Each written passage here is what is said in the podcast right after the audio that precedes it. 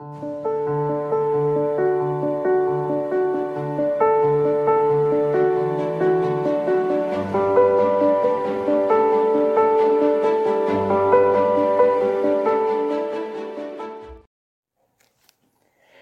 muy buenos días, buenas tardes o buenas noches, dependiendo del horario que nos estén sintonizando a través de Conversaciones para Dios, un programa donde se estarán tocando temas de suma relevancia social, cultural y religiosa que vivimos en la actualidad. Mi nombre es Emanuel Serna y soy el locutor principal de este espacio donde estaremos invitando a muchas personalidades cristianas para tener una conversación amena respecto a Dios.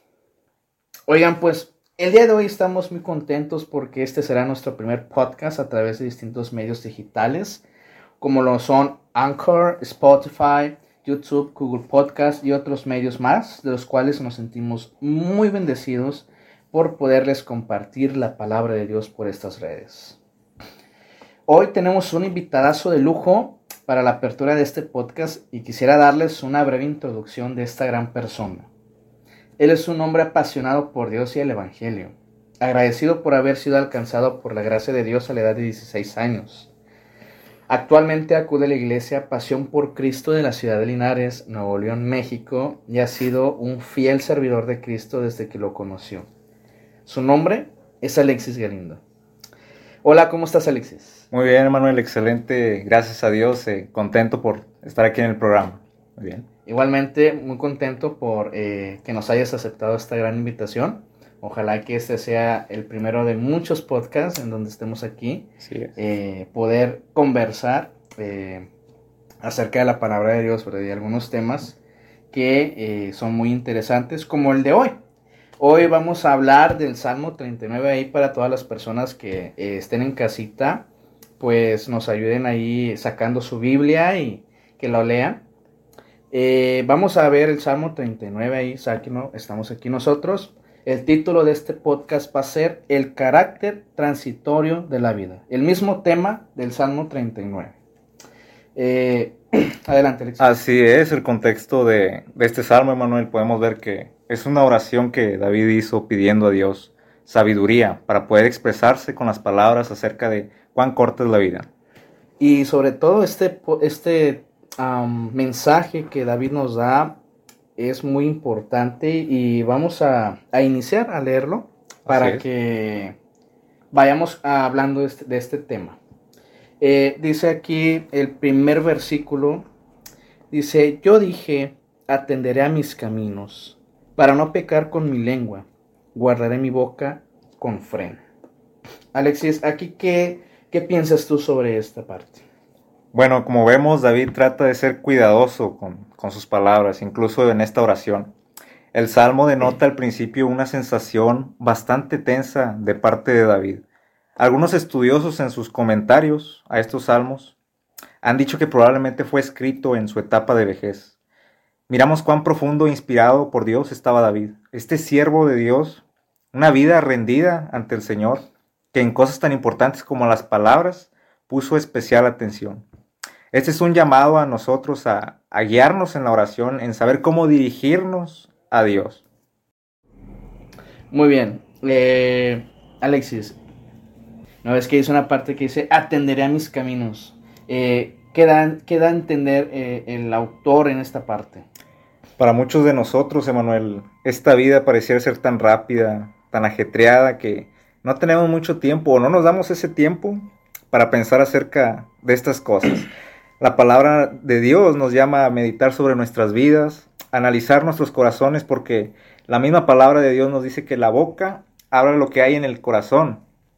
Esto nos lleva a todos nosotros los creyentes y también a los no creyentes a hacer ese stop en nuestro diario vivir.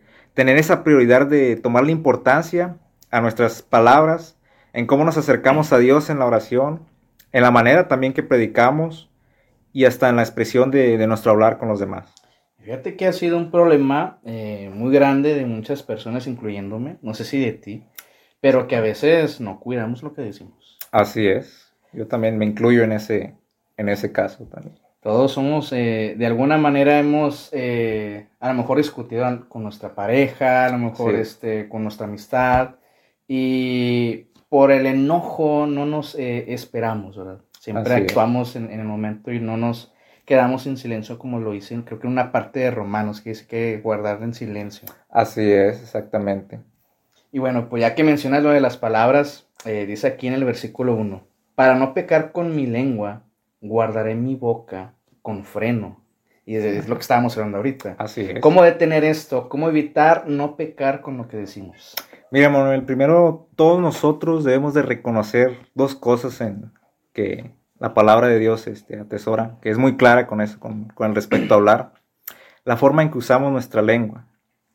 Para eso les voy a pedir que si tienen ahí su Biblia, ya sea electrónica o, o física, que me acompañen ahí con su Biblia en, la epístola de Santiago, capítulo 3. Vamos a leer los versículos del 5 al 6. Si le puedes dar eh, lectura, Manuel. Claro que sí, yo te ayudo, mira. Dice aquí, así también la lengua es un miembro pequeño, pero se jacta de grandes cosas. He aquí cuán grande bosque enciende un pequeño fuego y la lengua es un fuego, un mundo de maldad. La lengua está puesta en nuestros miembros y contamina todo el cuerpo e inflama la rueda de la creación. Y ella misma es inflamada por el infierno. Cuando leemos esto, para algunos, algunos podrían decir, ¿y por qué un Dios santo, un Dios que aborrece la maldad, nos dio un órgano así, con esas características? ¿Por, por qué nos ha creado así? Muchos intentarán justificarse con, con esta postura, con esta posición. Pero hablando bíblicamente, si lo vemos desde, desde Génesis, desde la caída en el huerto del, del Edén a causa de la desobediencia del hombre, su naturaleza se corrompió, dando así como resultado que todos sus pensamientos siempre tendieran al mal. El hombre era puro en sí, pero debido a esto trajo como consecuencia la corrupción de todo su cuerpo, siempre con la intención, siempre doblegándose a hacer el mal. Incluso si leemos aquí mismo en el capítulo 3 de Santiago, aún estamos aquí en, la epístola de Santiago, los versículos del 7 al 11, si me puedes ayudar a leerlos, Manuel. Dice, porque toda la naturaleza de bestias y de aves y de serpientes y de seres del mar se doma y ha sido domada por la naturaleza humana. Pero ningún hombre puede domar la lengua, que es un mal que no puede ser refrenado, llena de veneno mortal. Con ella bendecimos al Dios y Padre, y con ella maldecimos a los hombres que están hechos a la semejanza de Dios. De una misma boca proceden bendición y maldición. Hermanos míos, esto no debe de ser así. ¿Acaso alguna fuente hecha por una misma abertura, agua dulce y amarga? Dios nos dice, medita, reflexiona, pone en práctica todo esto. Tenemos que ver cómo le hablamos a Dios en la oración lo que hablamos con otras personas, porque no podemos decir ser cristianos de bendición a otros y hablarle de las maravillas de Dios, de su poderoso evangelio, ir al culto incluso el domingo, alabar a Dios y al mismo tiempo insultar a los demás, ofender, maldecir, hablar como el mundo habla. Y al final, esto es hipocresía y el resultado es peor, es, es una tibieza en nuestra vida espiritual. Y fíjate que muchas veces y, sucede que por la naturaleza humana, la pecaminosidad de nosotros eh, ha resultado en que el cristiano, como dices tú, sea más tibio.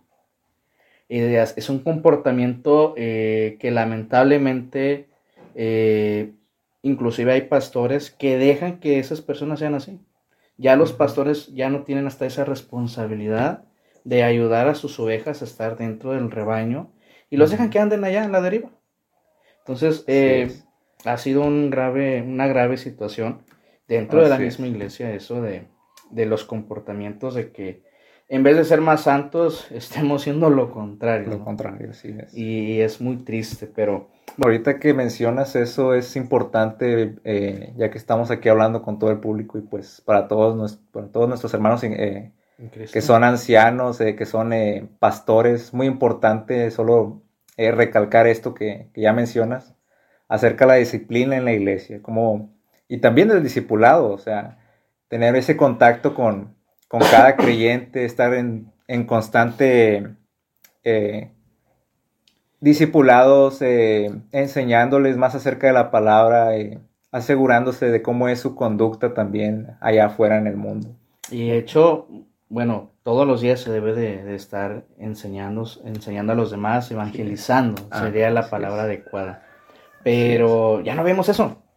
Vemos iglesias que lamentablemente se quedan en, en sus cuatro paredes y no salen de ahí.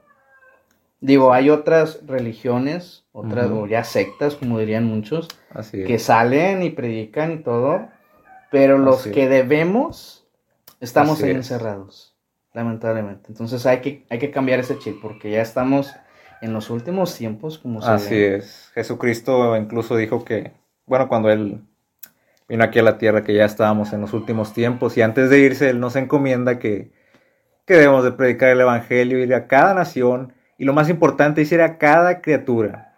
Sí. Así es. Sí, cada, inclusive a los niños, que son lo más importante. Así Que se ha visto cómo eh, nos compara con los niños Jesús en algún momento. Así es. La inocencia de ellos es tan importante que hasta ellos se van a ir directo. Entonces, eh, hay que empezar o hay que cambiar ese chico, esa mentalidad. Así que bueno. Así es. Eh, vamos a a la comparación de los versículos 2 y 3 de Santiago. Así es, mira cómo Santiago hace esta comparación en los versículos 2 y 3. Dice, porque todos ofendemos muchas veces. Si alguno no ofende en palabra, este es varón perfecto, capaz también de refrenar todo el cuerpo. He aquí nosotros ponemos freno en la boca de los caballos para que nos obedezcan, y dirigimos así todo su cuerpo.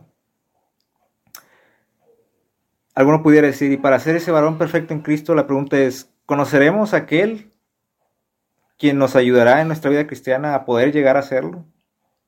Es necesario nacer de nuevo, que el Espíritu Santo transforme nuestras vidas, que dejemos a Dios que cambie nuestros corazones. Es necesario arrepentirse de nuestros pecados, rendirnos ante Dios.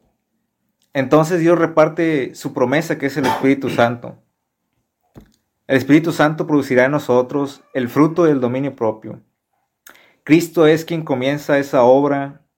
Y van a decir algunos, ¿y ya con eso seremos esos cristianos perfectos? Claro que no.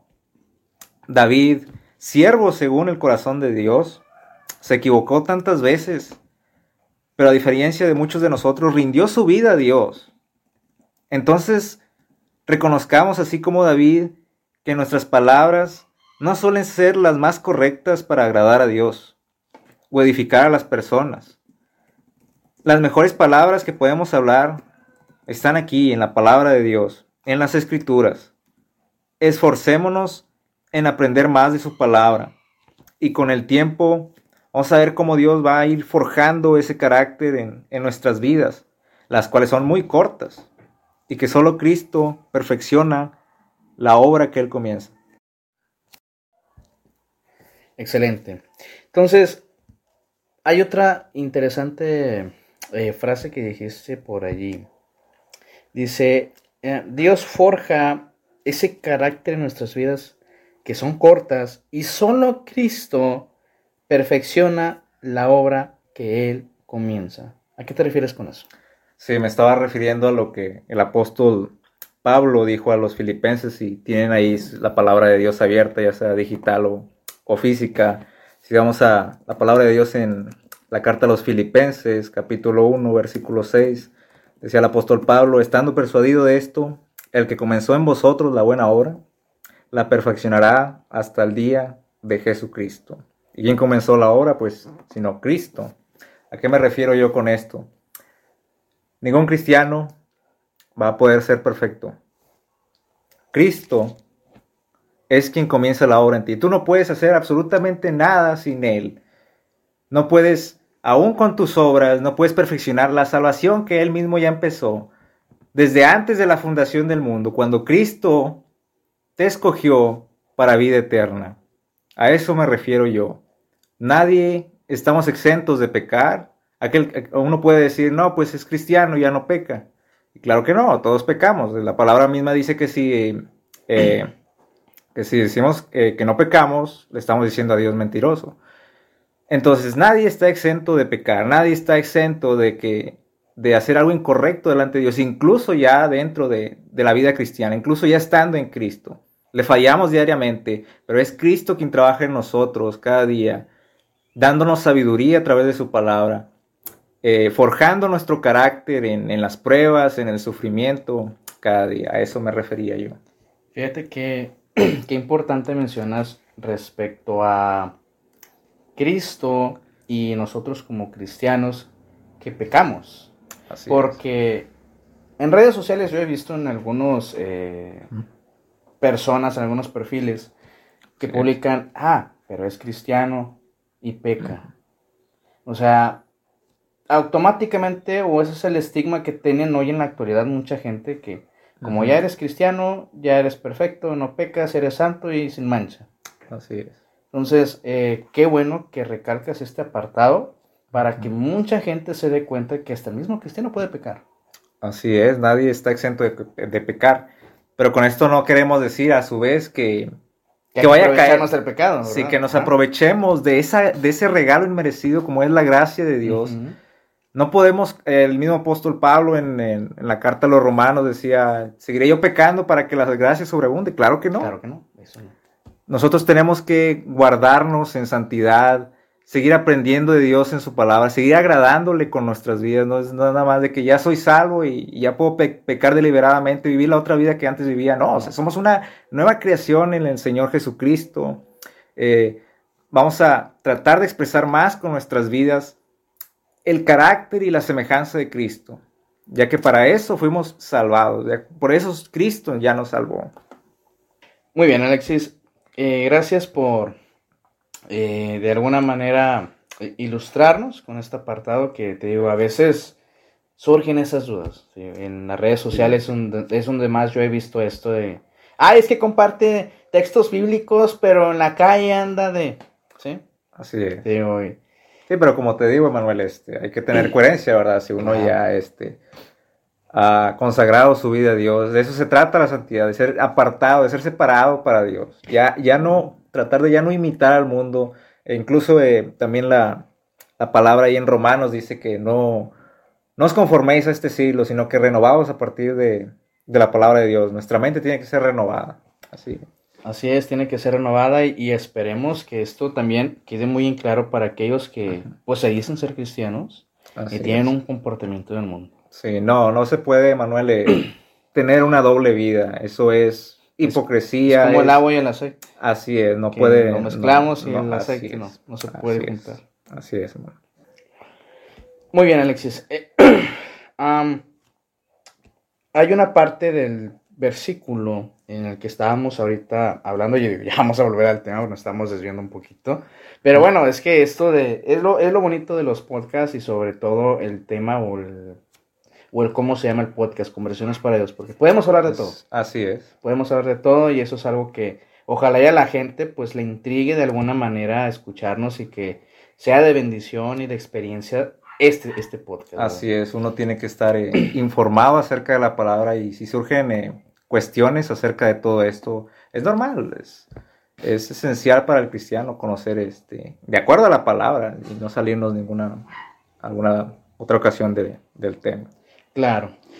Vamos a esta parte que dice, en tanto el impío esté delante de mí. A ver, Alexis. Hay que tener mucho cuidado, Emanuel, incluso de nosotros mismos. Y resulte ser que nosotros seamos los impíos. Porque muchas veces no nos ponemos en una actitud muy espiritual de yo no hago nada malo, soy correcto en lo que digo. Nos ponemos en un nivel de santidad demasiado alto. En realidad es malo jactarnos de ello sea quien sea, el cristiano tiene un llamado, bendecir y no maldecir. El impío, aquel que no tiene una vida consagrada a Dios, que vive de apariencias, aquel que no tiene su fe y confianza en nuestro Redentor Jesucristo.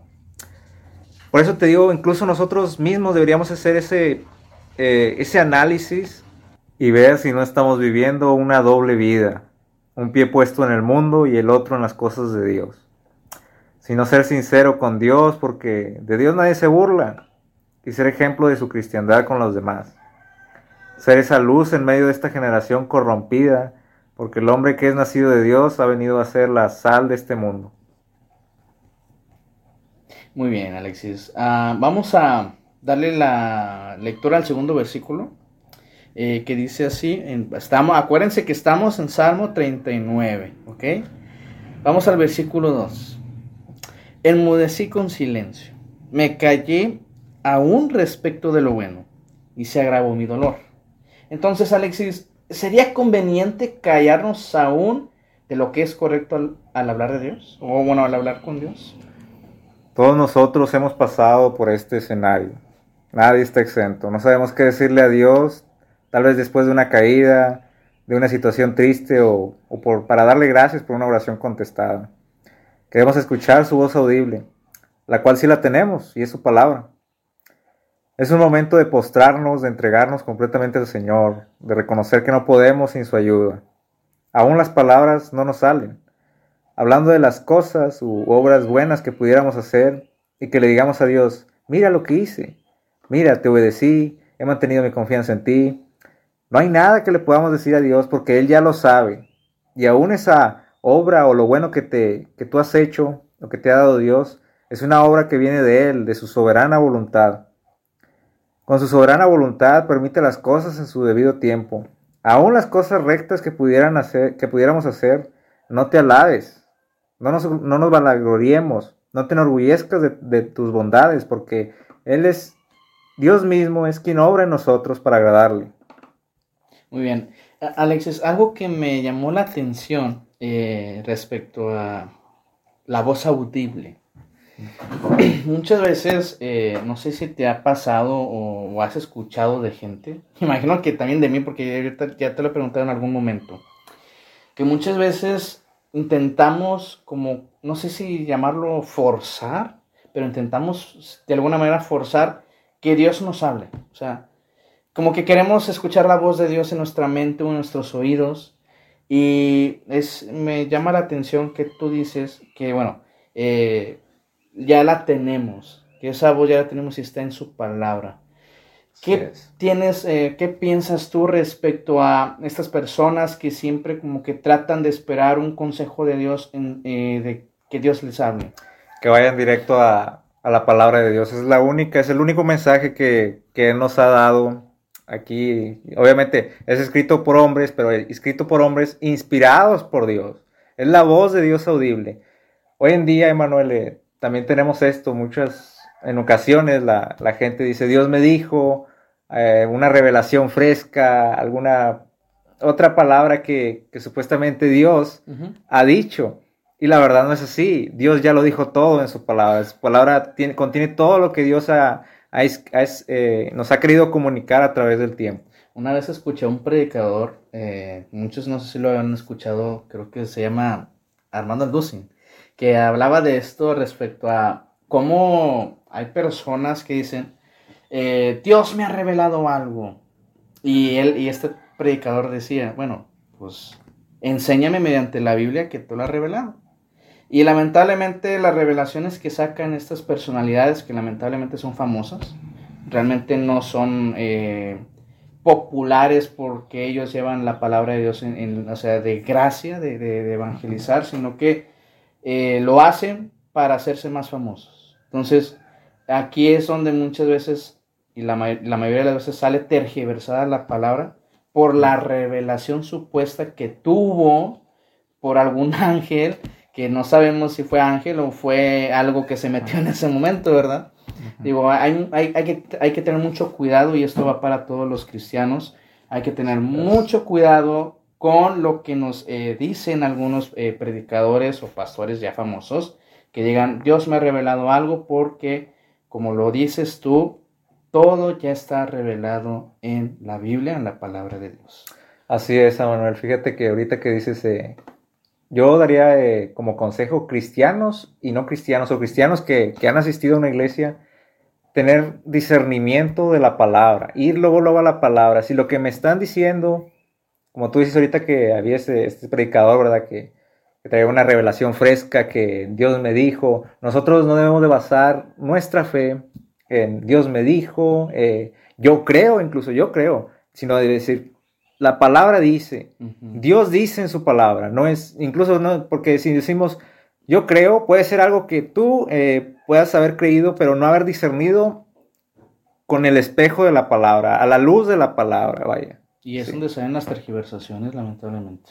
Así es. Y lamentablemente ahí salen las herejías, salen algunas sectas. Así es. Que ojalá y un día también lo podamos tocar, ¿eh? Hay que tocar esos temas importantísimos que son las herejías de algunas religiones que estaría muy interesante debatirlas, sobre todo debatirlas. Sí, para poder esclarecer eh, lo que viene a ser eh, la palabra de Dios, porque sí, como dices tú, eh, a través del tiempo ha habido creaciones, ¿verdad?, de, de, estas sectas que tú mencionas. Sectas incluso, bueno, dentro de la misma iglesia se, han, se ha estado dividiendo estas por, por ideas, tú opinas esto, yo opino esto, y, y al final Muchas veces esas opiniones, ese conjunto de ideas no vienen a ser eh, lo que la palabra, lo que Dios ya nos ha revelado en su palabra a través de, del tiempo. Así es. Queridos hermanos y público que nos sigue, rindamos nuestras vidas por completo a Cristo. Ve a los pies de Cristo. Él conoce nuestro dolor, Él conoce nuestras debilidades. Es momento de arrepentirnos. Cree en el Señor Jesucristo. Él, además de la vida eterna, nos ha dado su promesa, que es el Espíritu Santo, el Consolador. Si tienes ahí tu Biblia y me puedes seguir, leamos lo que dice en la carta a los Romanos, capítulo 8, de los versículos del 26 al 27. Y de igual manera el Espíritu nos ayuda en nuestra debilidad, pues ¿qué hemos de pedir como conviene? No lo sabemos, pero el Espíritu mismo intercede por nosotros con gemidos indecibles. Luego ahí en el 27 dice, más el que escudriña los corazones sabe cuál es la intención del Espíritu, porque conforme, porque es conforme a la voluntad de Dios quien intercede por sus santos, por los santos. Fíjate qué tan importante es, ahorita que mencionas sobre el Espíritu Santo, que muchas veces no le dan esa importancia que debe ser y en otras ocasiones le dan una relevancia sumamente mayor. Así es, Emanuel, y muchas veces también, eh, bueno, lo he visto en, en alguna de las congregaciones, en alguna de las iglesias, que el concepto del Espíritu, del Espíritu Santo lo tienen también muy tergiversado. Creen en una manifestación de, del Espíritu Santo como algo emocional, como algo que, que lo hace actuar de, de, alguna forma no bíblica, vaya. Porque la misma palabra, los, la misma palabra lo dice el espíritu va en contra de las cosas de la carne. Y muchas veces, ahora en las iglesias pareciera que cuando supuestamente eso, supuestamente que nos dejamos guiar por el Espíritu Santo, pareciera ser que, estamos expresando la carne. Y no es así. perdón, y no es, no es el Espíritu, sino la carne. Respecto a lo que acabas de mencionar, hay lamentablemente muchas iglesias, como lo dices tú, que manifiestan, según ellos, al Espíritu Santo pero tiemblan feo, o sea, parece que están exorcizándose. Digo, se suena chistoso, pero no, porque a ver, vamos a ponernos serios. Si vamos un domingo a una iglesia y va, llevamos a un invitado y ese día resulta que va a haber una, no sé cómo le llamen ellos, avivamiento del Espíritu Santo, y que las personas vayan al frente al altar y que empiecen a temblar o a hacer cosas que no son pues bíblicas, lamentablemente no son bíblicas porque la Biblia dice que el Espíritu Santo reacciona a través de la paz. Así Entonces, imagínate que el invitado vea eso, va a decir, estos están locos. Así es, Emanuel, y todo eso es por la falta de, de discernimiento que, que, uno tiene también en, dentro de la misma iglesia. También la, la falta de estudio serio de la palabra, porque esto no se puede estar, no se puede estar haciendo así debido a que, bueno, la palabra de Dios dice que, como tú ya este, lo vienes comentando, tú con el Espíritu Santo manifiestas paz. Ese es el fruto del Espíritu Santo. El fruto del Espíritu Santo jamás va a, va a traer confusión a la iglesia. Es como decía Pablo en la carta a los Corintios, y si está ahí con su Biblia me puede acompañar, primera de Corintios, eh, capítulo 14, versículo, vamos a leer del versículo 33, solamente el versículo 33 dice, pues Dios no es un Dios de confusión, sino de paz, como en todas las iglesias de los santos. O sea que esto no, esto no se puede estar pasando en las iglesias, porque Dios es santo, Dios no es un Dios de confusión. O sea, no sé si en las iglesias haya un buen estudio de la palabra o por qué se esté dando esto, por qué se, está, se estará dando esto, Manuel. Fíjate que es una buena pregunta. Eh, yo creo que es eh, carencia teológica, algo que tiene que ver con carencia al estudio bíblico, porque, vaya, si vamos a, un estudio más profundo, hay religiones, o no sé si llamarlas religiones, pero voy a mencionar, por ejemplo, los bautistas, tienen un buen discernimiento respecto a este tipo de temas y no eh, andan como otras religiones que no voy a mencionar por respeto, eh, que exaltan o exageran estas eh, participaciones que tiene el Espíritu Santo a través de nuestras vidas. qué bueno que recalcamos esto del Espíritu Santo y, cómo este tiene un papel de intercesor. intercesor. Así Se podría, bueno, sí, de hecho se dice así en, en Romanos 8, 26 y 27. Y qué importante es que el Espíritu Santo eh, sea nuestro consolador en momentos de angustia. Es algo que nos debemos enfocar, creo yo, en estos tiempos ahora con lo del COVID, que mucha gente está pasando por momentos de debilidad. Así es, Emanuel, y, sobre todo en la vida del creyente, como ya hemos estado diciendo, asegurarse, el mismo creyente tiene que hacerse esa prueba, ya, ya lo decía el apóstol Pablo también, eh, examinarse uno mismo, si está en Cristo, si ha nacido de nuevo, porque como hemos venido mencionando, esta promesa del Espíritu Santo no puede venir a nosotros si nosotros primeramente no hemos nacido de nuevo, si no, hemos, si no nos hemos arrepentido. Así es, exactamente. Amén, como dirían en las iglesias. Vamos a seguir con los versículos 3 y 4 eh, de nuestro eh, Biblia en Salmos. Vamos a Salmos, digo, porque ya nos hemos estado yendo a otros textos Dice eh, Salmo capítulo 39, versículos 3 y 4. Se enardeció mi corazón dentro de mí. En mi meditación se encendió fuego. Y así proferí con mi lengua. Hazme saber, Jehová, mi fin. Y cuanta sea la medida de mis días, sepan yo, sepa yo, perdón, cuán frágil soy. Alexis. En medio de la desesperación, David dijo algo sabio. A pesar de estar quebrantado, acudió a Dios y le pidió algo que solo Dios, en su omnisciencia, sabe. Dios tiene el control de las vidas de cada uno de nosotros. Mira cómo David reconoce su pequeñez. Eso es lo que deberíamos de hacer nosotros.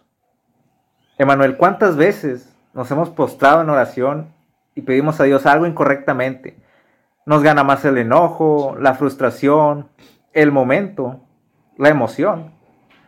Dice, se enardeció mi corazón. David estaba consternado. No sabemos la situación, pero en medio de ella hubo una profunda meditación, que hoy en día en la palabra de Dios nos da la respuesta a saber algo muy importante acerca de nosotros, la duración de nuestras vidas.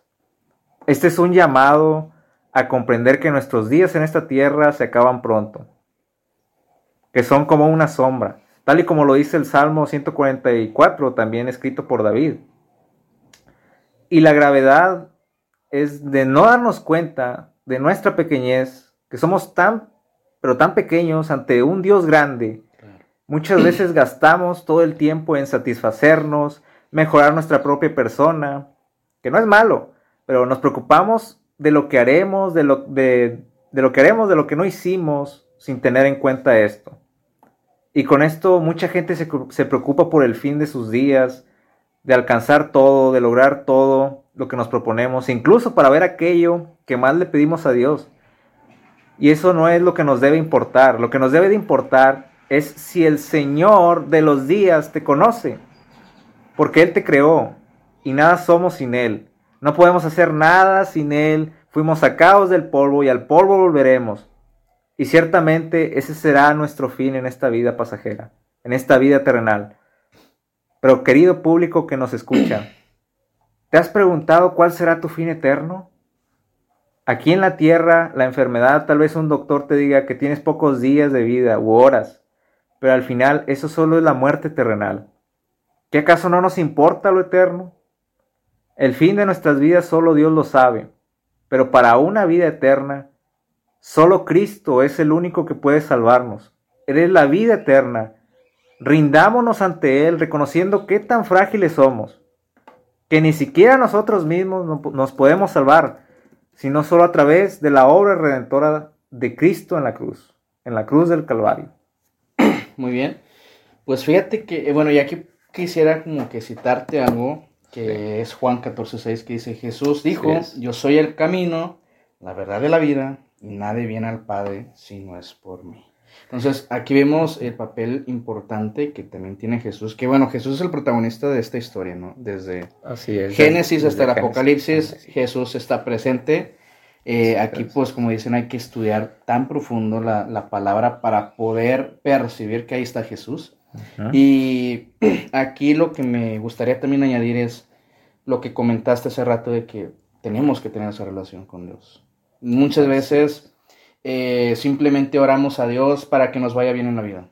pero nunca tenemos una relación con Dios para conocerlo más. Así es, y una relación correcta, de acuerdo a su palabra, guiarnos de acuerdo a su palabra, a lo que Él dice.